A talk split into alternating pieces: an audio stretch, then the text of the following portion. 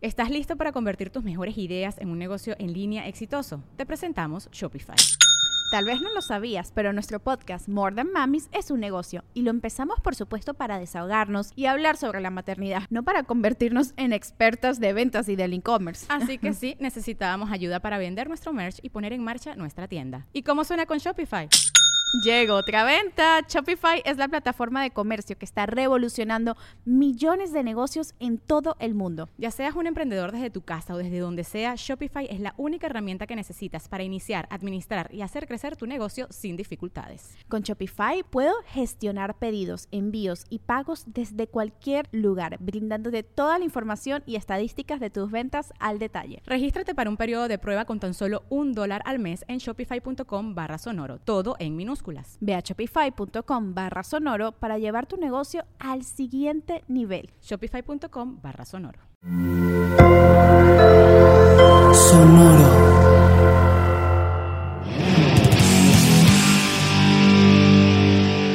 Hola amigos, ¿cómo están? Bienvenidos, esto es Averiados, el podcast en donde vamos a hablar de gente rota, gente enferma, músicos que nos hicieron sentir cosas espectaculares, fueran buenas o malas, y que traemos todo el chisme, su vida, su música y la carnita esa que nos encanta para chismear.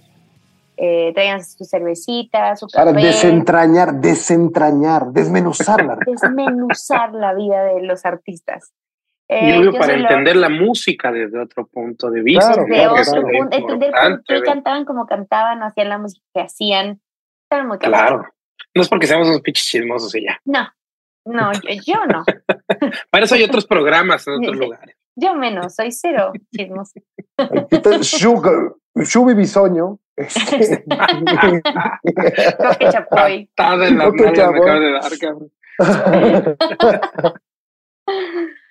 Pues yo soy Lors, comediante de medio tiempo, especialista en hacer comentarios fuera de lugar. Conmigo está Coque, especialista en hacer comentarios cancelables. Y eh, con un montón de datos que aunque a veces pueden ser inútiles, un montón de datos muy útiles de discografía del artista. Van a ver, esta persona está cabrón. Y también está Shubi, experto musical, sabe temas técnicos, le sabe a la música, cada rato me corrige y habla de cosas que no entiendo. y nos explica. Mi, pasión es corregir a los. Sí, no la música. Entonces, bienvenidos, espero que estén contentos de andar por aquí y espero que estén listos para escuchar a una, la vida de una grande. Hoy vamos a hablar de Aretha Franklin. Después de leer sobre Aretha, después de leer sobre Aretha, pongo en entredicho el nombramiento de la reina del pop de Madonna, ¿eh? ¿En serio? Sí. Pero ella era gospel, no era pop pero lo hizo pop, pero lo hizo pop. Ah, bueno, pero es que pero es que es como un dilema muy grande eso, ¿no? Vamos a hablar del pop como la música popular o del pop del género. Creo que ya lo hemos tocado aquí esta parte, este tema. Y pavimentó el camino para Madonna y para Whitney Houston. Ah, y, para Creo muchísimos que pavimentó más el camino de mujeres de color, la neta. Se te hace. Pues para la época en la que estaba, sí. No, para la época en la que estaba. Ah, no, claro, claro, pero también había, digo, no solamente combatió o desafió al, al, racismo, también a la misoginia. Muy cabrón. Sí, yo creo que más bien le abrió el camino a mujeres en general, más allá de, de solo a mujeres de color, creo que sí a mujeres. Pues sobrepasó el color, dicen. Sí. Pues, se, escucha muy mal eso, pero bueno. O sea, se puso más negro ese asunto. Ay, amigos, amigos. Metí el comentario. No nos pueden cancelar, güey. Primero tenemos que pegar, güey, para que nos cancelen, güey. No te Pinche cinco minutos el programa y ya lo desmonetizaron, caray. Chuy, cuéntanos, cuéntanos, cuéntanos. Sí, por favor. Creo que es momento de entrar. Vámonos desde arriba. Comenzamos. Aretha Franklin es considerada, Aretha Franklin, más bien, como se se le conoce y se le pronuncia bien, es considerada una de las cantantes más influyentes de la música soul y una de las voces más poderosas del siglo XX. su legado ha sido una fuente de inspiración para muchos artistas. Y es por eso que hoy vamos a explorar su vida y como pues bien acostumbramos acá en Averiados, vamos a empezar desde su infancia, vamos a pasar por la carrera musical, la muerte, ¿no? Y obviamente no vamos a dejar el chismecito de lado y todo el aporte que su carrera tuvo en la industria musical. Perfecto, pues vámonos desde la parte joven, a la infancia de la juventud, vamos al principio. Aretha Louise Franklin nació en Memphis, Tennessee, el 25 de marzo de 1942. Otra vez Memphis, un triángulo de las Bermudas, algo pasó ahí, que hay un pinche ah, meteorito o algo, Había, ¿cómo se llama? las madres de Superman para hacerse superpoderoso. ahí en Memphis sucedió eso. Pues bueno, ahorita era hija de un predicador baptista y una cantante de gospel, cosas que pues, son comunes en la época. Eh, lo que no fue común es que a los seis años su familia, bueno, a los seis años se, muda la familia a Detroit y de ahí es que se, se divorcian los padres, ¿no? Eh, el padre se convirtió en un pastor de una iglesia y fue justo en esta iglesia donde ahorita eh, comienza a cantar y desarrolla su amor por la música gospel. A su padre le llamaban, ah. a su padre le llamaban la voz del millón de dólares. Es correcto. Es correcto, como era un predicador, era un predicador muy famoso y justo es a donde vamos a ir. Nos vamos a meter un poco al detalle ya en esta parte. No es que se haya quedado con el papá, con que se van los papás juntos y después de eso es que se divorcian, ah, pero justo ahorita lo voy a explicar, ¿no? Eh, como les comenté, la infancia de Rita eh, estuvo marcada por la música gospel. Su padre, eh, que se llama Clarence LaBong Franklin, para los compas le vamos a llamar. Pues debe, ser basquetbolista, güey. Debe ser basquetbolista ese vato. Mr. Franklin de ahora en adelante, porque decir LaBong cada vez que lo menciona. LaBong. ¿no? Sí, este... sí, con nuestro francés, güey. Sí, no, no, no, no, lo vamos a lograr. Eh, era un destacado predicador baptista de la iglesia de Detroit y su madre, que era Barbara Seegers Franklin, también era cantante de gospel. Desde muy joven, Arita cantaba en la iglesia con su padre y se convirtió en una cantante destacada de la comunidad de Detroit. Sin embargo, la vida de Arita no fue fácil. Sus padres se separaron cuando ella tenía seis años y a los cuatro años, o sea, y a los cuatro años después fallece la madre, o sea, cuando Arita tenía diez ah, años. Esto acá hay algo interesante. La mamá se va y no sé si tienes ahí algo de lo que pasa con el papá y por qué se fue. No, o sea, digo sí, pero no tanto. Si quieres, cuéntanos, cuéntanos. La mamá se va porque resulta que el, el señor Franklin, que era un predicador y lo cual me hace mucho, me genera mucho conflicto as usual cuando hablamos de religión y gente que predica cosas, embarazó a una niña de la congregación. Y cuando digo niña, no es broma, tenía 12 años, la Milfred Jennings se llamaba. Y la mamá dice, ¿sabes qué? Ya estoy hasta la madre, porque esa es la cereza del pastel. Y la mamá dice, lo siento mucho, y se va. Y eso afecta muchísimo a Rita. O sea, no solo cuatro años después con la muerte de su mamá, desde el momento en que se va, sus hermanos dicen que de todos decían, a nosotros sí nos afectó, obviamente, pero a nadie le afectó tanto como a Rita, porque tenía 10 años y porque era de las más apegadas a, su mamá. Entonces, cuando la mamá decide irse por esto que hizo el papá, oye, papá pedófilo, ¿quién se calienta? es un señor, tiene cuatro hijos, una esposa. ¿Quién se calienta con una niña de 12 años, güey? No mames, ¿por qué lo pones de esa manera, güey?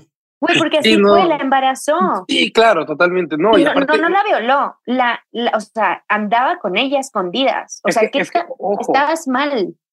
Ojo, es justo a, donde voy a llegar ahorita. Su padre era un hombre que era querido en la comunidad baptista, era un, ser carismático. Te digo, como decías tú, lo apodaban el, hombre de la, la, palabra de, las, de los millones de dólares. Y bueno, el hecho de que él era, era o sea, muy respetado en la comunidad eh, baptista de Detroit, sea lo que esto signifique, eh, también era conocido por sus aventuras amorosas y un temperamento violento. De hecho, hay un dato que en una de las biografías de, ahorita salió que aseguran que era aficionado a las orgías dentro del templo, que él organizaba oh. las orgías dentro del templo, lo cual... Oh, Jesus. Jesus. Sí, sí, No, Jesus. Oh, Jesus, give me the power. Pues, ya que estamos reunidos después de la misa, es que e, él la daba en español y como hablaban de la venida del Señor, pues dijo, pues hay que organizarla, ching. Jesus, give me the power to do this. bueno, yo no estoy en contra de que haya organizado sus orgías y lo que quisiera hacer el Señor y demás está bien. De lo que sí de, verdad estoy muy en contra es la hipocresía de la iglesia y la hipocresía de este señor y todo. genera mucho conflicto, güey. La hipocresía de este señor, pero bueno, estamos hablando de qué año? Está, o sea, teníamos, eh, ella tenía 10 años en 1952. O sea, cuando o sea, e, esto pasa, e, ella tenía entre 6, 10 años, o sea, sí, pero 52, no se 40, o sea, como que todavía no procedían los crímenes de pedofilia en esa época como mm. proceden hoy. No, sí, bueno, si hace 10, 15 años no, no se hacen como se hacen ahora, pues realmente hace 80 años. Sí, o sea, inclusive yo creo que estaban, o sea, yo creo, no sé, no encontré nada de ese dato, no vayan a tomarlo como it's a fact, por favor, no me cancelen, no digan, es cierta, ¿por qué estás diciendo eso? Eh, yo creo que inclusive la familia de la niña ha de haber sido así como, yes, Jesus, gracias, la embarazó el, ¿sabes? El sí, claro, el, el, don señor. Sí, claro. Entonces, sí, no, no, lo dudo, ¿eh? Digo, suena, suena horrible, pero no lo dudo. Ah, y bueno, aunque Milfred le dio, según yo, una niña, eh, Arita siguió siendo la hija preferida del pastor. Cabe mencionar. Oye, por cierto, creo que por ahí leí que este cuate fue el primero en grabar sus sermones y prácticamente como que volverse una estrella acá del, de, la predicada, de la predicada, de la predicada. Inclusive cuando se mudaron a Detroit, aunque era de, o sea, la raza todavía pesaba en esa época, se volvió parte de la comunidad eh, fresilla de Detroit. De los Popov de Detroit. Ajá. Aunque era, de color, era como, mm, bienvenido. Era una fichita. Una fichita con grandes conexiones, ahorita nos va a contar. Correcto. pues bueno, al poco tiempo de la, de, la, de la muerte de la madre, Thiel se vuelve a casar, ¿no?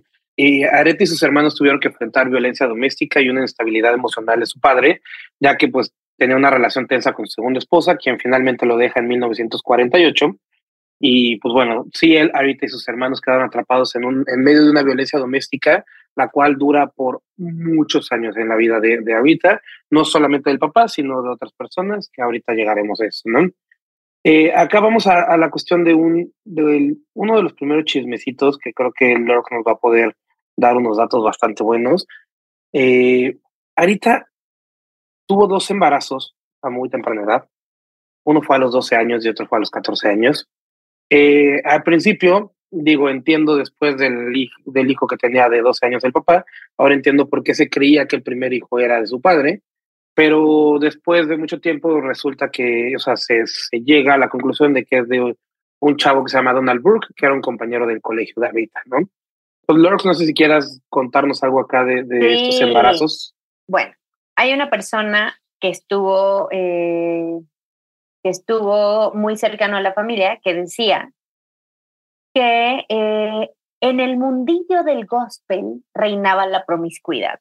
Después de que alababan a Dios eh, en los escenarios, los artistas y los cantantes y el pastor se entregaban al sexo loco. Por eso es un poco como en esta línea que dices de sexo en la iglesia. Sí. Em, y entonces suponen que el hecho de que ahorita se la vivía ahí no pudo como librarse de entrar a este mundo desde muy chiquita. Por ahí encontré eh, una, eh, una nota, eh, no me pregunten dónde porque la leí, leí partes de su libro, eh, una nota que decía, donde el, hermano decía que él sabía que un amigo cercano de la familia a los 10 años había entrado al cuarto de Arita. No sé bajo qué contexto, no había mucha más información de eso, o sea, como que al parecer da a entender que como que pasó algo entre este amigo de la familia y Arita desde los 10 años, entonces que salía embarazada a los 12 tampoco fue como, wait, what? Ahora, esa es una cosa de la, que dicen. Otra es justo lo que mencionaste antes, que mucha gente pensó que era el papá el que la había embarazado. Y eh, Arita tuvo, tiene una biografía que se llama Apología y Martirología de la Reina del Soul, en donde ella se enojó muchísimo porque decía que este libro tenía muchísimas mentiras, lo cual me causa mucha extrañeza porque ese libro fue escrito con un escritor fantasma. Para los que no sepan qué es un escritor fantasma, si yo, por decir, soy una persona famosa, obviamente no sé escribir un libro, contrato a un escritor fantasma, le cuento mi vida y él escribe la biografía como si fuera yo. Eh, hay, algunos, hay algunos escritores fantasmas eh, que ahora son muy famosos en el mundo eh, de los escritores porque han creado nuevas formas de contar una biografía sin ser tan aburrida. Por ejemplo, el que creó la biografía del príncipe Harry es un escritor fantasma y viene de hacer otro tipo de biografías que fue, lo hicieron muy famoso. Pero bueno, cierro paréntesis. Ella dice que esta biografía... Me da gusto que hablaste de la realeza una vez más. Gracias. De nuevo, antes de que se nos olvide, Shubi, nuestro tema favorito. eh, y bueno, ella dice que este escritorcillo llenó de mentiras su autobiografía, aunque es muy raro porque pues la biografía fue escrita con ella. Entonces, creo que al parecer ella se desdijo de varias cosas que le contó al escritor. Y la otra cosa, la, la el otro chismecito de acerca del nacimiento de su hijo a los 12 años es que se especulaba que ella había sido violada en una de las giras que se echó con su papá por el sur, eh, en una caravana, que alguien había entrado y que a la fuerza la había violado y por eso ella no había querido decir quién era el papá, porque ella tampoco lo sabía. Y era más fácil decir que había sido Donald Burke, porque así como que se liberaba del peso del hecho de ser una persona abusada. Entonces, así.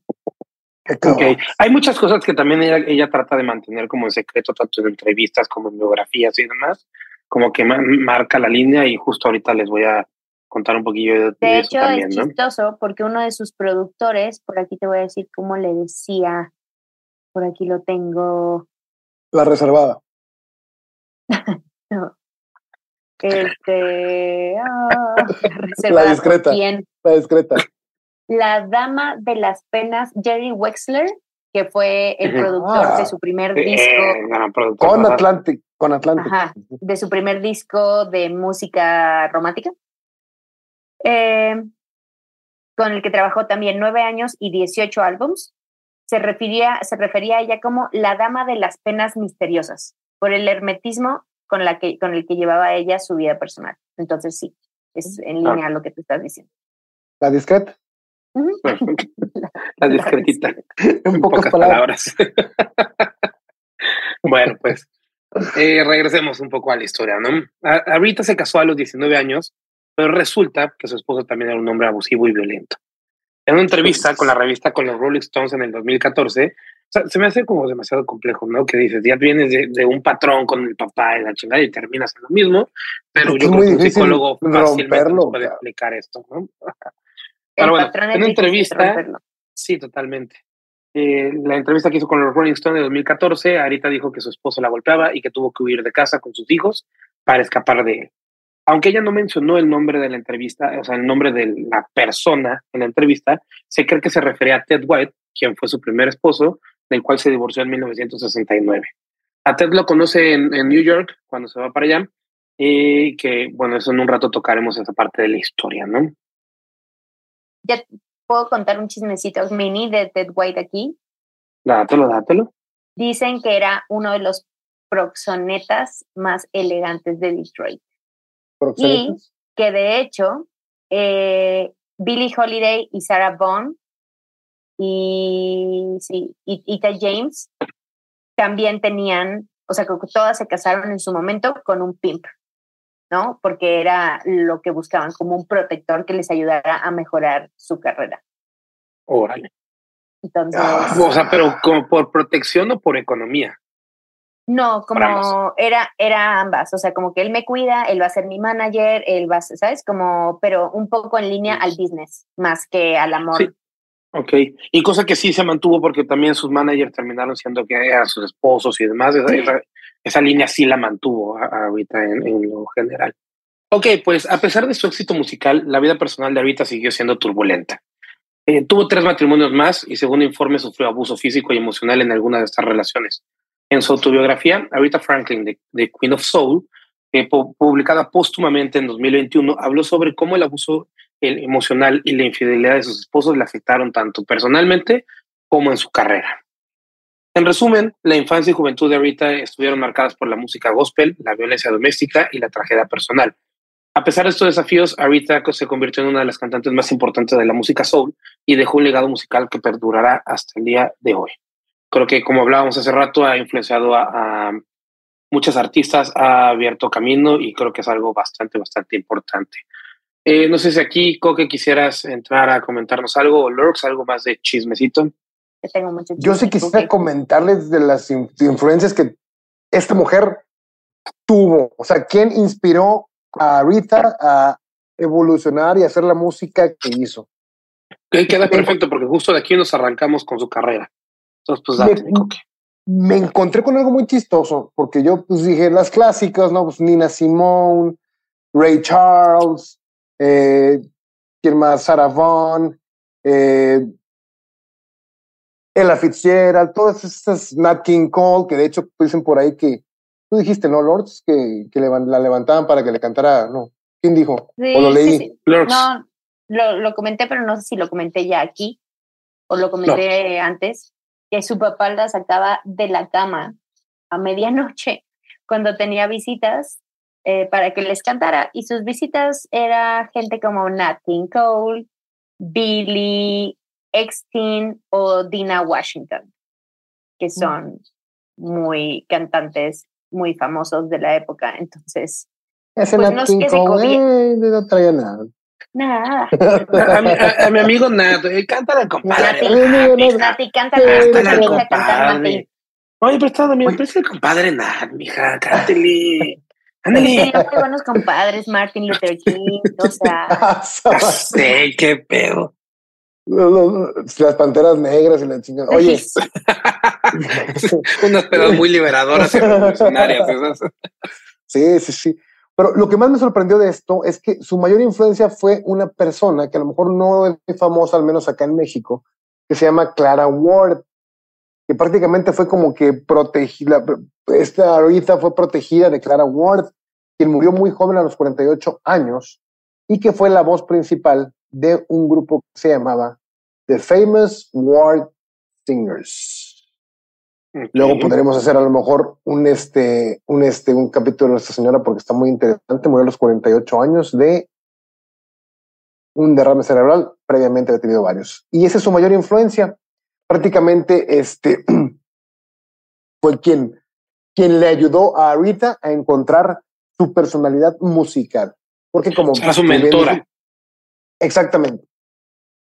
Empezó cantando gospel y todo esto, pero ya pues, era un género muy, muy, muy conocido, era un género que estaba eh, ya, que tuvo su apogeo evidentemente en los 50 y todo esto, sobre todo en el sur de Estados Unidos, pero ahorita llega un punto en el que evoluciona y justo cuando cambia de disquera y conoce a Jerry Wexler es cuando le permiten ser ella y explotar al máximo todo lo que había aprendido, que de hecho aprendió a tocar el piano ya solita, compadre, no sé si sabías su eso. Papá, su papá le ofreció darle, o sea, como contratarle a alguien para que le enseñaran y ahorita dijo, por favor, yo de oído me echo esto y así aprendió sola. Chingón. Así es. Entonces, pero bueno, vamos a empezar con su carrera gospel si gustas tú. Ah, bueno, y, digo, ¿y a quién influenció ahorita? Pues ya sabemos a quién influenció, ¿no? Digo, Whitney Houston, este, Beyoncé, ¿Quién más está por ahí? Este, ah, tenemos también, por supuesto, a esta, uno de mis discos favoritos de Janet Jackson. Oh, claro. Excelente disco de Velvet Seguramente Alicia Keys también. Alicia Keys, claro, también está por ahí. Donna pues Summer. hasta donde esté Alicia Keys. Mary J. Blige. Tenemos también. Influenció mucho también, fíjense que estoy viendo aquí que Freddie Mercury. Que canta como. Cristina Aguilera. Claro. Annie Lennox, Annie Lennox, Gloria Gaynor. A Freddie Mercury, lo repito, lo influenció bastante, estaba dentro de sus principales influencias ahorita. A Queen, Queen, Latifah. Ah, tenemos aquí una gran variedad de The Pointer Sisters. ¿Sí conocen a The Pointer Sisters? I'm so excited. Ah, sí, claro. Roberta Killing me softly. Janis Joplin, por supuesto que influenció a Janis Joplin también. Ya no va a pasar un episodio en el que no canten, ¿verdad, amigos? Lo peor es que, o sea, según yo no sé nada de música y siempre me sé un pedacito de las canciones. Siempre terminas cantando algo. Tal vez la letra no te la sabes, pero de que cantas, cantas. la melodía. Pero cuéntanos, ¿cómo, ¿cómo, empezó su carrera? Bueno, Justo eso, antes de meterme a la, carrera profesional, quiero que me cuentes el chismecito de Martin Luther King. Yo creo que es algo importante. Resulta, sí tenemos un chismecito de Martin Luther King. Martin Luther King visitaba a la familia de Rita cuando era chiquita, porque eh, como era eh, eh, su papá organizó, era de, bueno, se mudaron a Detroit, organizó el histórico Detroit Walk to Freedom en el 63, la mayor marcha realizada en pro de los derechos civiles en Estados Unidos de la gente afroamericana. Eh, y fue en esa marcha cuando el activista pronunció su famoso discurso, I have a dream. Entonces, no es cualquier amiguito, ¿no? No es un conocidillo del Pero, a ver, la marcha la organizó el papá, la, la, marcha donde Martin Luther King dice este speech más, el más famoso que tiene, la, organizó, el papá, de ahorita. Wow. Wow. Sí, sí, sí, sí, tiene sus contactos, el vato estaba bien parado. De hecho, a los 18, o sea, te digo que no era cualquiera, él estaba crema y nada. Y no solamente en la iglesia estuvo bien parado, sino en todo. En la polaca, en la Con polaca las niñas también. de 12 años también estuvo bien parado. Sí, también. influenció, el, papá influenció a Michael Jackson también, fíjate. Siempre traes a pobre Michael Jackson, vamos a hablar de él. Y, y, también influenció eh, al que se ganó en algún momento el, el premio del negro del año a Eminem de Detroit Seguramente también estuvo influenciado. Claro, claro. bueno, a los 16 años, Arita salió de gira con él y recorrió el sur del país, o sea, con Martin Luther King. Y en el 68, cuando lo mataron, Arita cantó en el funeral a petición de la familia de Martin. Y cantó Take My Hand, Precious Lord. Entonces, sí, o sea, no era Dos películas. 100%. 100% o sea, no era nada más así como, ay, el amigo de mi papá que no conoce, o sea, era realmente un amigo muy cercano a la familia. Sí tuvo una influencia muy importante en Narita, con todo el movimiento que ella generó con sus canciones de en pro a los a todo el tema civil, justo porque venía influenciada de haber crecido tan cercana a Martin Luther King. Ok. Perfecto, pues con esto creo que ahora sí nos podemos meter, ya sabiendo la importancia de la familia, de toda la cuestión personal, pues vámonos de a su carrera profesional. En 1956. Papá? Otra explotada por el En la iglesia la explotaba. pero bueno, saltándonos esa parte espantosa, el estilo Jordi, en 1956, cuando ella tenía 14 años, eh, firma su primer contrato discográfico con JBV, Records y lanza su primer álbum, que el álbum se titula Songs of Fate. Es hasta 1960 cuando se muda a Nueva York para firmar con Columbia Records y comienza su carrera como cantante de jazz. Ella tenía apenas 18 años. Eh, sin embargo, en 1967, eh, fue en 1967, perdón, cuando alcanzó el éxito masivo con su canción Respect, convirtiéndose en un himno de la lucha por los derechos civiles y el empoderamiento de las mujeres. A partir de ahí, Aretha Franklin se convirtió en la reina del soul, con hits como Chain of Fools, Think, A, Natural Woman y demás. Durante su carrera, gana... De este tema de Respect, Otis Redding había compuesto el tema desde la visión masculina, pero ahorita cambió la perspectiva y lo convirtió en un himno femenino generó muchas lecturas políticas, sexuales y raciales. Ahorita decía, era lo que necesitaba el hombre y la mujer promedio de la nación, de la nación. Todos querían respeto. Claro. Entonces ella sí lo tomaba como, güey, yo sé que este es un himno. Es que Otis Redding está en otro pedo. ¿eh? Sé que hay un disco de él, se llama este, algo de The Dog o algo así, no recuerdo ahorita el nombre, pero es del 65, no, este, no, no es el 60 y, perdón, no me acuerdo el año, pero Otis Bay at the, Otis Redding at the Bay o at the Dock o algo así. Chequenlo, por favor. Oigan, les quería comentar que justo en el 67 es lo que les comentaba que cambia de disquera Atlantic y conoce a Jerry Wexler, de quien estaba hablando Lords hace rato. Y este cuate le da completa libertad a Rita y la deja hacer lo que ella quiere hacer. Y sale esta obra maestra que es en 1967 titulada uh, I Never Loved a Man the Way I Love You. Y nos da respect, nos da grandes canciones como la homónima del disco, nos da también Doctor Feel Good y A Change is Gonna Come, donde evidentemente se nota ahí la, un poco de apoyo por los derechos civiles de la gente afroamericana. Este, y es un gran, gran disco de Aretha Franklin. Creo que es el primer gran, gran disco de Aretha Franklin. Te lo recomiendo bastante. Y después saca uno en el 60. Y, Espera, antes de que te vayas para allá, tengo una historia con ah. Jerry Wexler. Resulta que Jerry venía de estar trabajando con otros artistas muy famosos y él ya había escuchado a Rita, obviamente, y quería trabajar con ella, pero no había tenido oportunidad. Y entonces alguien le manda un mensaje y le dice, dice a Rita que ya está lista para ti. O sea, dice y a Rita en la cama, sí. dice a Rita que ahora sí puede trabajar con ella. Este, y después de un exitoso primer día de grabación, esto se los voy a leer como, como lo tengo, ¿no? Después de un exitoso primer día de grabación, varios miembros del equipo Muscles Shoals celebraron saliendo a beber esa noche. Ted White también está, había estado bebiendo, Ted White, su esposo, había estado bebiendo y habían tenido una discusión con uno de los músicos que había estado tocando en la sesión. El productor de shows, Rick Hall, afirmó haber ido a la habitación de hotel de White y Arita en un intento por suavizar las cosas, solo para que White se volviera verbalmente agresivo. En poco tiempo, las discusiones se convirtieron en una pelea de putazos y según su relato, el incidente eh, Arita tomó, hizo que Arita tomara un vuelo a su casa al día siguiente por su cuenta.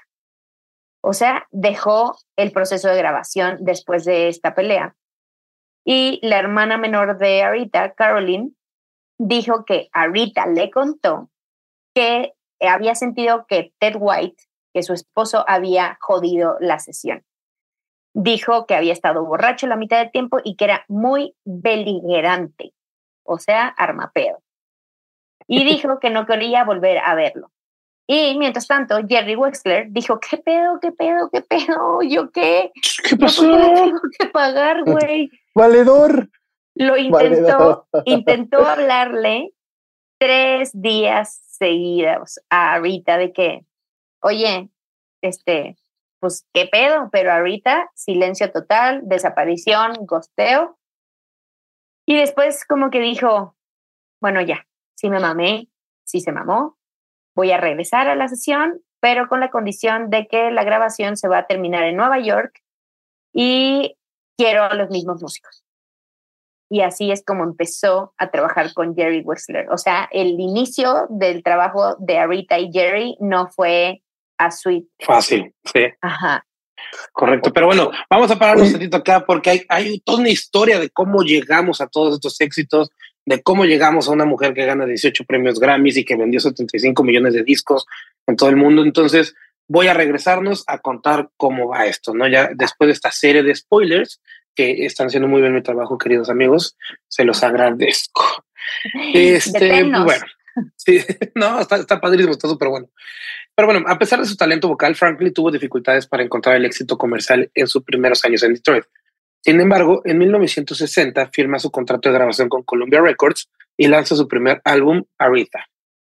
Eh, a pesar de las críticas positivas, el álbum no tuvo éxito comercial y Franklin se sintió frustrada por la dirección que la discográfica quería darle a su carrera, ya que poco a poco la fueron metiendo en el catálogo de jazz, a pesar de que la habían firmado inicialmente como un artista de soul.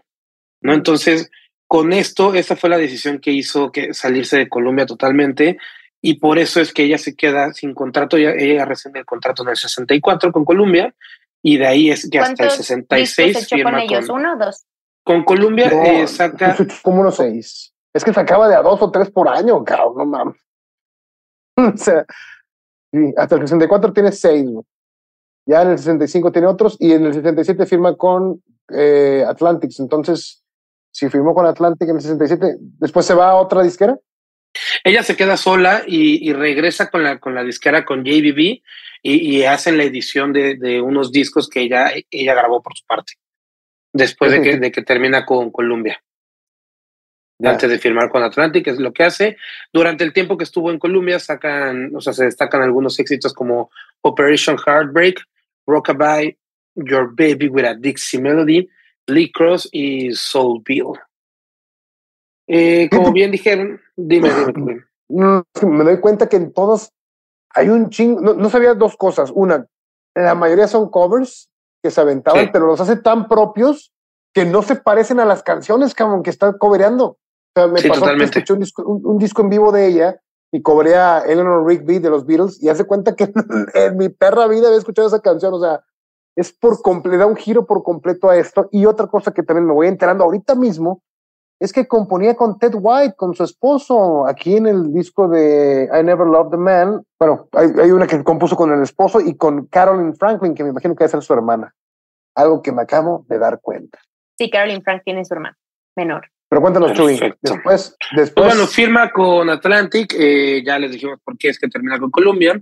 Eh, digo, Atlantic era en ese momento una discográfica más pequeña, pero tenían un enfoque totalmente orientado al soul y al RB. Entonces es cuando empieza a trabajar con Jerry Wexler, que es lo que nos estaba contando Lux. Y Jerry, pues, pues ya había eh, producido éxitos para Ray Charles y para otros artistas que en realidad era como el camino que ahorita quería, quería seguir. Y pues el mismo Jerry se propone explotar todo el soul que ahorita sabía hacer, ¿no? Entonces, eh, creo que la decisión fue la correcta, duraron mucho tiempo juntos y eh, e hicieron unos grandes éxitos y grandes discos, ¿no? Eh, justo en el 67 lanza su primer álbum con Atlantic, que como bien nos enseñó Coque, es I Never Loved a Man The Way I Love You. Desde ahí lanza una serie de álbumes aclamados por la crítica y éxitos populares y se convierte en una de las artistas más influyentes de la música soul. ¿Quieres contarnos un poquito más de los siguientes discos, Coque? Claro que sí. Mira, pues en total la discografía de Arita asciende como a 38 discos y por cuestiones de tiempo y del formato de nuestro podcast, pues es imposible prácticamente. Este, ¿Qué? ¿No nos vas a contar algo de cada uno de ellos? ¿Por qué? ¿Qué? Desgraciadamente. ¿No va a durar Tres, episodios este, esta biografía? ¿De análisis de discos? No, porque fíjense que fue tal el éxito del, del, del, de la Veredas Express que este, me negué, me negué a escuchar los 38 discos de Arita pero. y se quedó escuchando los dos discos de Jordi. Sí, sí, quiero contarles que una, una amiga mía eh, me escribió y me dijo: Amo a Jordi, yo tenía un cassette. Todos tenemos el cassette de Jordi en algún lado, claro. Hasta en el corazón. Exacto. También quiero agradecer a uno de nuestros escuchas porque taguió a Jordi y le dijo, oiga, vaya a escuchar. no, ¿sí lo hizo? Gracias, buen hombre. Quiero mencionar que taguió al Jordi equivocado, pero está bien, lo intentó. Es que hay como 17 Jordi, yo busqué y nunca encontré el bueno, pero bueno, dejemos a Jordi de lado, ya tuvo sus 30 minutos de fama, eh, aparte de sus dos años de cortesía de nosotros, cortesía de nosotros. Listo, pues cuéntanos de oye, disco. Oye, pues bueno, después de este disco de, del 67, por ahí sacó otros dos, pero no ha sido hasta 1968 que saca Lady Soul, en donde para mí la rompe por completo. Viene Chain of Fools, viene People Get Ready, un, un, tema de Curtis Mayfield. Viene You Make Me Feel Like a Natural Woman, compuesta por la reina Carol King y por Jerry Wexler también, que es un, un himno feminista prácticamente. Viene también es Ain't No Way, que la compuso su hermana Carolyn, que es una excelente canción. Y en general creo que es el disco más balanceado, más balanceado en el sentido de, de, de, no sé, soul, soul. A lo mejor no tiene tanta, no sé, tanta balada, sino que se enfoca más a, a esos ritmos característicos del soul y que yo creo que por eso es mi favorito.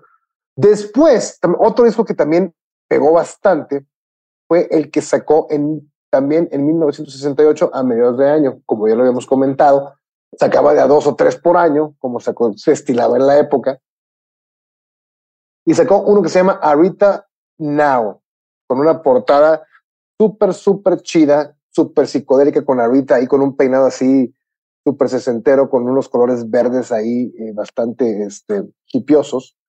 Y tiene canciones como Think, que es una excelente canción compuesta también por su esposo, Ted White. Eh, I Say a Little Prayer, que creo que es su canción más reproducida. Eh, es, fue compuesta por Burt Bacharach, en paz descanse, acaba de morir.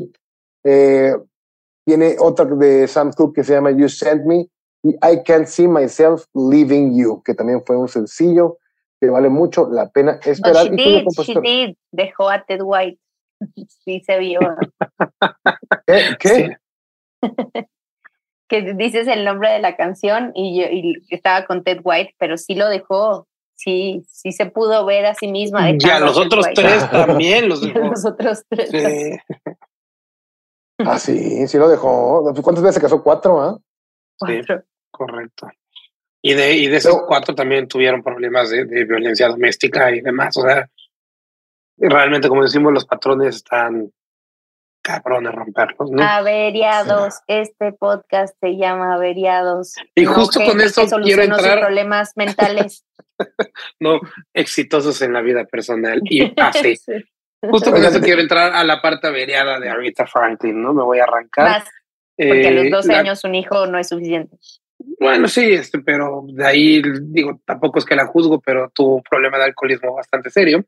Eh, pues bueno, ¿no? según algunos informes, Franklin comenzó a beber cuando era, era adolescente y su consumo de alcohol se intensificó a medida de que se hizo famosa. En los años 70, la cantante tuvo una serie de problemas personales y profesionales que contribuyeron a su dependencia del alcohol. Tuvo problemas de salud y enfrentó dificultades tanto financieras como problemas en los matrimonios, ¿no? Digo, aparte de que la golpeaban.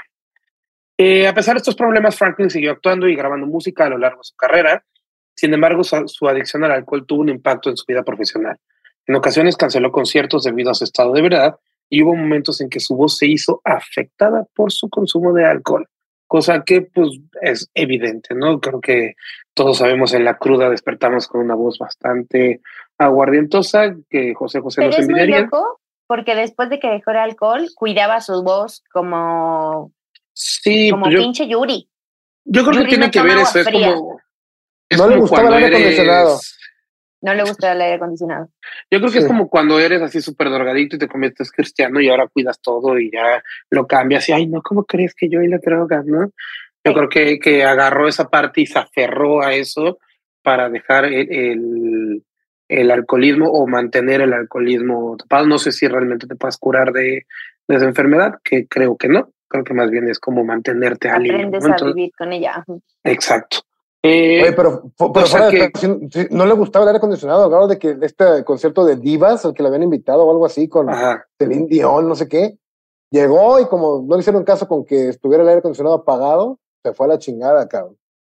Sí, pero. Pues era de Divas. Espera. Hablando yo tengo esta anécdota y era, se fue en el ensayo. Ah, fue en el ensayo. O sea, en el ensayo sí dijo, está bien, voy a ensayar, porque ya no solía ensayar en grupo. Está bien, está bien, voy a ensayar, pero tengan el aire acondicionado apagado. Y llegó, estaba prendido y ni siquiera dijo, oigan, les pedí que lo apagaran. No, no, no, ella llegó, aire prendido, vámonos, compa. Me da vuelta y se fue. Y estaban Shania Twain, Gloria Estefan, Celine Dion, Mariah Carey y Carol King. Y todas estaban ensayando y fue de que, bueno, a ver si. Güey, yo sí quiero darle un gran aplauso a Gloria Estefan por estar con ese cartel y que esté ahí. Y dijo así como, bueno, pues a ver si ahorita viene al evento, pero claro que ahorita llegó al evento, solo fue así como, compa, solo no necesito, yo no necesito. Quería un pretexto para no ensayar estas mamadas. Sí, sí, sí claro. Yo creo que de ahí salió todo el chismecito de que no le gustaba el aire acondicionado. Divas Live organizado por VH1 cuando MTV todavía tenía, la, música y tenía su cuando era dueño de, la plaza. Sí, y no dependía de influencers que se quitan la ropa mientras chupan. Para eso nos vamos a Acapulco cualquier fin de semana. Entonces, pues bueno, eh, claramente su alcoholismo llegó a un fin, un fin que fue un poquito triste y creo que como artista no tienen por qué llegar a ese punto, pero bueno, en, 1989 Franklin tuvo un momento decisivo cuando se desmayó en el escenario durante un concierto en Virginia. Eh, después de este, de este, incidente fue que ingresa a, rehab para tratar su adicción y es, y es que lo logra. De hecho, justo hay una entrevista en la que comenta que desde ese día se mantuvo sobria. Eh, no sé si hasta el final de esos días, pero al menos hasta esa entrevista ya dijo que se había mantenido sobria desde ese día. Eh, yo creo que, pues bueno, aquí ya llegando hacia la muerte de Avita, yo creo que el alcoholismo tuvo gran parte de, ya que muere a los 76 años de un cáncer de páncreas. Eh, fue el 16 de agosto del 2018 en Detroit, Michigan.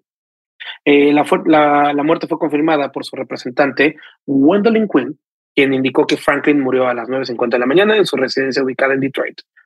Eh, su muerte fue un gran golpe para la industria musical y el mundo entero, que perdió una de las artistas más importantes y respetadas de todos los tiempos. Tengo un par de chismes, los regreso a chismes antes de su muerte. Dátelo, revívela. La revivo. bueno, cuando tenía 16, se fue a Nueva York a recibir clases de canto y de baile, ¿no? O sea, ya la revivía su juventud y cuando regresó a su casa. Y cuando no era famosa. ajá, la morra pensaba que ella ya no tenía que ayudar a limpiar la casa. O sea, ya decía como, güey, es que eso es demasiado mundano para mí. Yo ya no tenía que hacer eso. Y entonces ella veía a sus hermanas limpiar la casa porque no había ayudantes este, o personas de limpieza en esa época. Eh, para la gente de color, porque eran ellos mismos. o, te decir justo, o, para los negros, pero porque si no, si no se había, vaya. Entonces ella dijo, pues yo ya soy rica y mis hermanas son personas de color, entonces pues ya están tomando ese papel. Y oh, entonces dijo, my friend. No, es broma. Este, ella llegó a su casa y dijo, soy una estrella. Cuando su papá llegó y la vio echada mientras sus hermanas estaban limpiando la casa, le dijo, morra, ¿qué estás haciendo? Y la morra volteó a ver a su papá y le dijo, es que yo ya soy una estrella, yo ya no tengo que limpiar. Y le dice, y el papá le dijo, eh, muy bien, estrella, pues es mejor que entres a la cocina y te presentes frente a todos esos platos sucios que no se van a limpiar solos. Y eh, en su cabeza, eso fue el golpe, el chanclazo que necesitaba, porque desde ese momento regresó al equilibrio y desde entonces no soy una estrella, soy la mujer next door. No sé quién se inventó eso, pero bueno, eso es lo que ella decía. Eh, entonces sí, se le subió y hace un poco de match con lo que ella era ya siendo famosa. Había gente que decía que era guapa, le gustaba ligar y poseía una voz tan espectacular que los hombres caían rendidos a sus pies. Cuando empezó a perder ese feeling y ese look, se empezó a inventar romances y ligues para filtrar la prensa, para seguir en, en, Vogue. Eh, ella era realmente muy compleja, era tímida, pero a la vez era engreída, era miedosa, era insegura, le daban ataques de pánico, sufría depresión, tenía alcoholismo, este, y era muy terca, era visceral y era sumamente difícil para trabajar. Sus representantes y sus empleados decían eso y lo peor es que con tantito la morra les decía, se me largas a la chingada. Y dos días después era, nah, no es cierto, ya regresa por citas, no te vayas. este, no, quiero lavar los platos que me están esperando. No, por favor, no me quiero volver a presentar frente a ellos. Eh, era sumamente competitiva y todas aquellas mujeres, especialmente con las mujeres, y todas aquellas mujeres que representaban un como un, una amenaza a su reinado, Arita sí se enchilaba y entonces hacía algo musicalmente para poder estar encima de ellas, como con Roberta Flack, o estaba obsesionadísima con Barbara fucking Streisand. Y por ahí tengo una anécdota, ya que estamos en eso, en que Barbara Streisand la pelució, güey. La pelució en algún ¿Qué significa eso? Por favor. No, no, tú no. Dicen por ahí que Rita Franklin llegó y le dijo a Barbara Streisand, o bueno, a sus managers, a alguien, le dijo así como, oye, ¿por qué no hacemos un tipo Luis Miguel y Alejandro Fernández? Un Rita Franklin y este, Barbara, Streisand. Y Barbara Streisand dijo, ¿sabes quién soy yo? ¿Sabes cuántos boletos he vendido solita con mi nombre nada más? Eh, si yo no compartiría un concierto con Jesus fucking Christ, ¿por qué crees ah. que lo compartiría contigo? no, mi reina, no te ah. confundas, te dijo. y alguien muy cercano dijo que Barbara Streisand decía, también era una, es una diva, era una diva, este, decía, güey, ¿sabes? Soy la artista, la mujer cantante que vende los boletos más caros, sola. ¿Por qué compartiría mis ganancias con Arita, que evidentemente no llena conciertos ni vende los boletos al mismo costo que yo? Así que me la pelució. La reina de Avon. Me la pelució. Bueno, pudieron haber hecho un 70-30, un 80-20. Sí, güey, pero Bárbara dijo, mira. Oigan, no, nos metemos en pedos? Yo no soy economista, dijo ella, y chingar a su madre, no quiero nada. ¿Qué?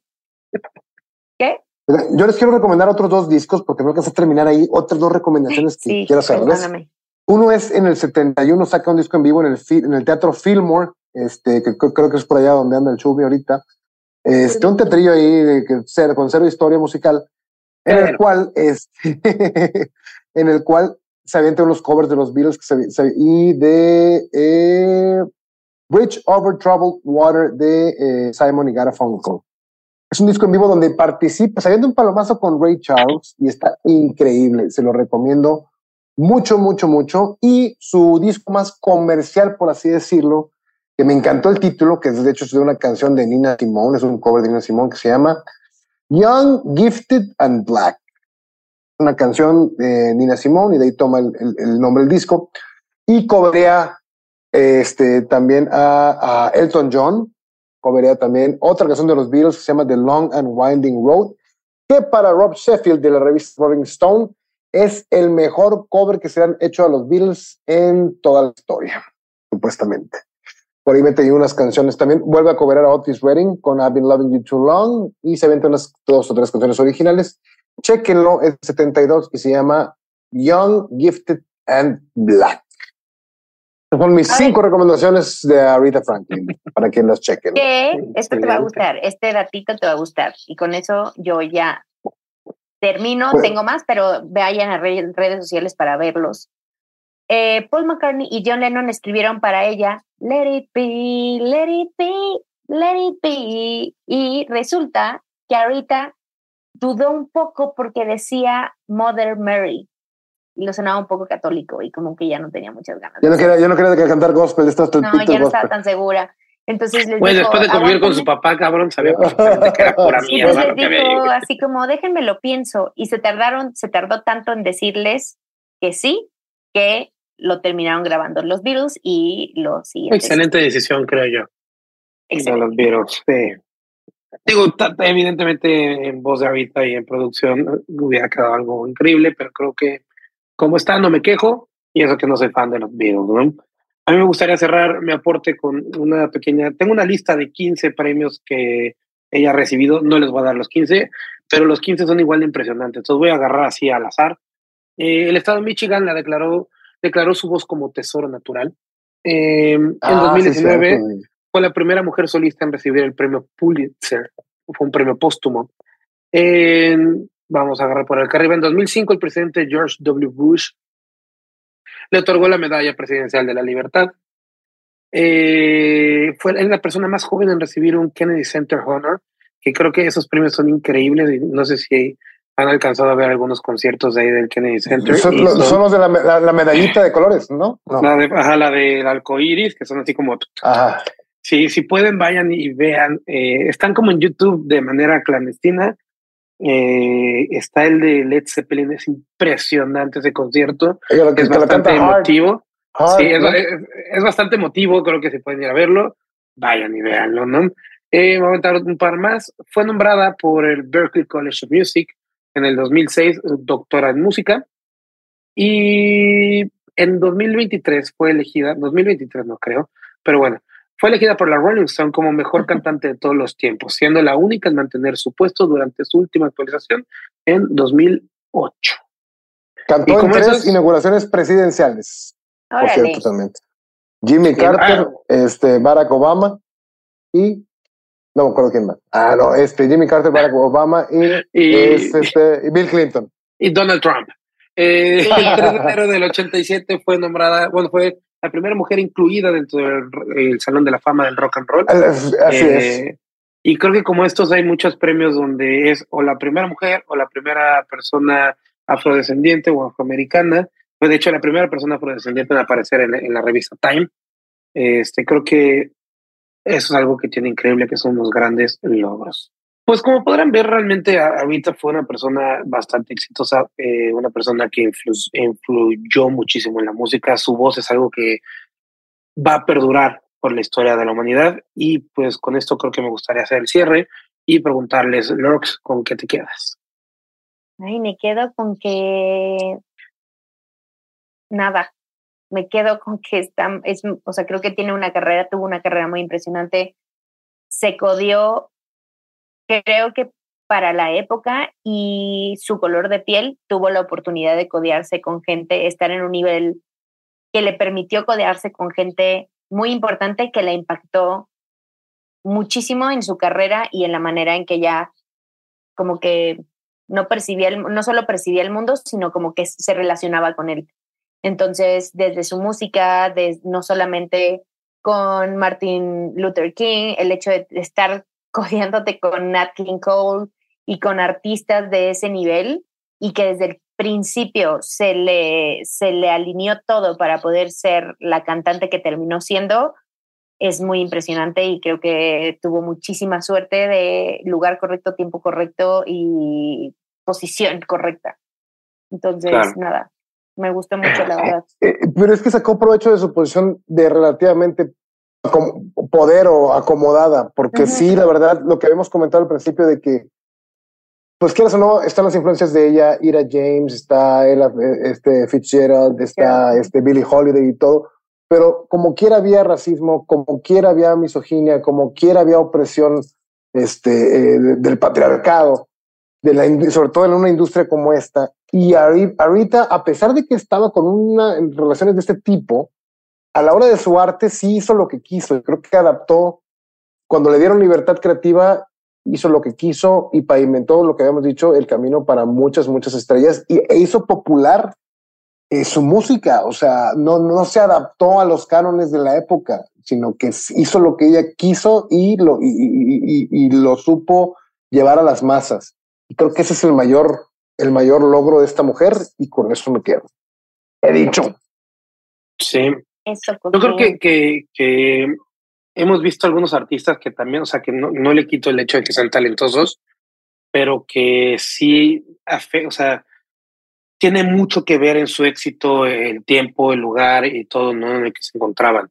Creo que ahorita realmente es, es un artista que podemos sacar de ese, de ese cajón. Creo que su talento, eh, su forma de ver la vida y las, y las ganas, el ímpetu que tenía, es que son quienes la, la, ponen ahí, en un lugar lleno, o sea, de sobresalir en un lugar lleno de adversidades y creo que eso es para mí lo más increíble, que sí, el talento en esta ocasión habla por el artista y por lo que termina siendo nuestro artista, más allá del tiempo y forma, ¿no?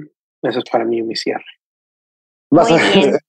No sé por qué siento que estabas pensando en Jordi cuando haces la comparación entre ahorita no sé por qué. Es que, es que Jordi estuvo en el tiempo. También fue influenciado por Arita. Y si usted no sabe de, de quién hablamos, de Jordi, ¿qué? Jordi, que vaya al capítulo anterior y nos va a entender. Por favor. Está, cortito, no tiene que sufrir mucho. Se lo va, Hoy mismo se lo avientan, es como esos capítulos que dices, nos chingamos otro, nos chingamos otro. Y después de eso se va a dormir. Como episodio de la Pantera Rosa. Pero, pero chistoso. Correcto. Eh, bueno, eh, Coque, ¿en dónde te encontramos? Como no, me pueden encontrar en Instagram, eh, eh, se llama Just for the Record Music, mi perfil, todavía no me lo aprendo, llevan como seis episodios y aún no me aprendo mi pinche nombre, pero ahí me pueden encontrar y pueden hacerme la de pedo, preguntarme, debatir sobre música, sobre discos, sobre quién es mejor que quién, por ejemplo, yo tengo una situación o tengo un comentario al respecto del soul y del género este, que creo que son géneros que no han evolucionado mucho. Uh, sí han evolucionado en otros géneros, pero el género per se, el género como tal, sigue siendo un poco igual. Con todo respeto para Aretha y todas las personas, y para Stevie Wonder, y para Ray Charles, y para todos, creo que el género no evolucionó demasiado. Yo creo que, que estás, o sea, estoy de acuerdo contigo, pero necesariamente no es algo malo. O sea, creo que, que está bien. O sea, que se mantenga ahí, está rico. Realmente escucharlo, o sea, sea algo actual, sea algo de los 50, de los 60, realmente es algo rico y, y es, te evoca a algo. Es que creo que hasta el jazz evolucionó más, o sea, y el jazz, mira que es bastante ah, Pero qué tan necesario era que el jazz evolucionara hasta los lugares donde evolucionó, donde dices, oh, ¿really? Ya, hasta allá. Eh, tenemos que poner esta conversación, este debate. Hagan un, live y discútanlo, inviten a la gente a participar y por favor sigan a, a Coque, hágansela de pedo ahí, cancelenlo ahí. Por favor. Méntale la madre por el tag tan difícil que tiene en Instagram. si me encuentran, méntemela. si lo pueden Nombres más difíciles de encontrar en Instagram y ya se agarró el primero. No se preocupen, lo pueden encontrar en nuestro perfil eh, nuestro no, perfil madre, de en Instagram. Ya pronto vamos a sacar nuestro TikTok. Y yo, a mí me pueden encontrar en Instagram como LordsJ y en TikTok como Lords con X. Y por favor, síganos en Averiados, síganos en YouTube, porfitas, ahí ya nos pueden ver las caras cómo es que yo tomo agua, estornudo, toso y Coque se queda pensando y viendo sus discos a un lado y Shubi nos ve con cara de pongan atención. Qué chingada. También hay video, niños. E, e, esa es mi cara todo el tiempo. Esta vez se grabó, ¿verdad? Esta vez se grabó, ¿verdad, Shubi? Sí, esta vez sí hay video, quiero, tengo que confesarlo, porque en, el, en, la, en la parte 2 de Madonna alguien pregunta, ¿no es la parte 1? Porque la 2 no la encuentro. No grabé la parte 1 del video. Hablen con. No encuentran los videos en YouTube, hablen por favor con Shubi y vayan a su Instagram a hacerse la de pedo. Shubi, ¿dónde te puedes No, no, no. Vayan a YouTube a hacerme la de pedo, por favor, porque quiero que tengamos más seguidores en YouTube. Por favor, vayan, síganos, eh, la madre, coméntenos qué les gustó, qué no les gustó. Eh, creo que hay mucha gente muy linda que nos ha estado acompañando por ahí, pero siempre podemos ser más y es la forma en la que pueden apoyarnos para que esto siga creciendo y sigamos haciéndolo con tanto amor como tenemos. A mí personalmente me pueden encontrar. ¿Cómo? Gracias por sus interacciones. Eh, sí, a mí me encanta, a mí me encanta ver comentarios y por eso es que me encanta YouTube. No es que las otras plataformas no me gusten, de hecho me gustan muchísimo, son muy, muy útiles y, las uso demasiado, pero en realidad YouTube me encanta por la interacción, interacción tan directa que podemos tener episodio tras episodio con ustedes. Y ahí me tienen a mí dándole like y comentando y demás. Entonces, vayan para allá. A mí personalmente pueden encontrar en guion bajo Chubi, es guion bajo XUBBY. Y la recomendación de esta semana, a cargo, como el buen que les dijo, ando en, en los otros lares, me vine al, al otro lado, me crucé el, la fronterita. Y fui eh, en esta semana a Sunset Boulevard, Fui a. El peliculón, cabrón. Fui a. Déjate el peliculón, la historia que tiene esa calle, ¿no? La historia musical que tiene esa calle. Me fui a meter a un lugar que se llama The Viper Room. Eh, fui a ver a una banda mm. que realmente es, una banda bastante nueva, pero me encantó, me gustó muchísimo y quiero recomendársela. Se llama Sharper's Florist. La canción que les quiero recomendar es Hollywood State of Mind. Eh, está bastante bueno, es algo bastante rico para manejar, para bailar, para pasarla a gusto en un día soleado. Y pues con esto creo que podemos terminar el episodio de hoy. No vamos a darle gracias a Dios, pero pueden ir en paz. Muchas, gracias, por eso. El episodio ha terminado. y besitos en sus Adiós. Adiós. Hello, it is Ryan, and we could all use an extra bright spot in our day, couldn't we? Just to make up for things like sitting in traffic, doing the dishes, counting your steps, you know, all the mundane stuff. That is why I'm such a big fan of Chumba Casino. Chumba Casino has all your favorite social casino style games that you can play for free anytime, anywhere with daily bonuses. That should brighten your day a little. Actually, a lot. So sign up now at chumbacasino.com. That's chumbacasino.com. No purchase necessary. BGW. Void were prohibited by law. See terms and conditions 18 plus. ¿Estás listo para convertir tus mejores ideas en un negocio en línea exitoso? Te presentamos Shopify. Tal vez no lo sabías, pero nuestro podcast More Than Mamis es un negocio y lo empezamos por supuesto para desahogarnos y hablar sobre la maternidad, no para convertirnos en expertas de ventas y del e-commerce. Así que sí, necesitábamos ayuda para vender nuestro merch y poner en marcha nuestra tienda. ¿Y cómo suena con Shopify? Llegó otra venta. Shopify es la plataforma de comercio que está revolucionando millones de negocios en todo el mundo. Ya seas un emprendedor desde tu casa o desde donde sea, Shopify es la única herramienta que necesitas para iniciar, administrar y hacer crecer tu negocio sin dificultades. Con Shopify puedo gestionar pedidos, envíos y pagos desde cualquier lugar, brindándote toda la información y estadísticas de tus ventas al detalle. Regístrate para un periodo de prueba con tan solo un dólar al mes en shopify.com barra sonoro, todo en minúsculas Ve a shopify.com barra sonoro para llevar tu negocio al siguiente nivel. Shopify.com barra sonoro. It's lunchtime at Tim Hortons, and we're serving up a special deal just for you. Our new $5.99 lunch deal includes your choice of any lunch sandwich and a side of crunchy kettle chips. Because what's lunch without a little crunch? And the sandwich choice is all yours, like a ham and Swiss, Chipotle chicken wrap, BLT, and more, made to order just the way you like it. Tim Hortons new lunch deal. Simple, delicious, and just $5.99. Now that's a good deal. Only at your neighborhood Tim's. U.S. only. Price and participation vary. Terms apply.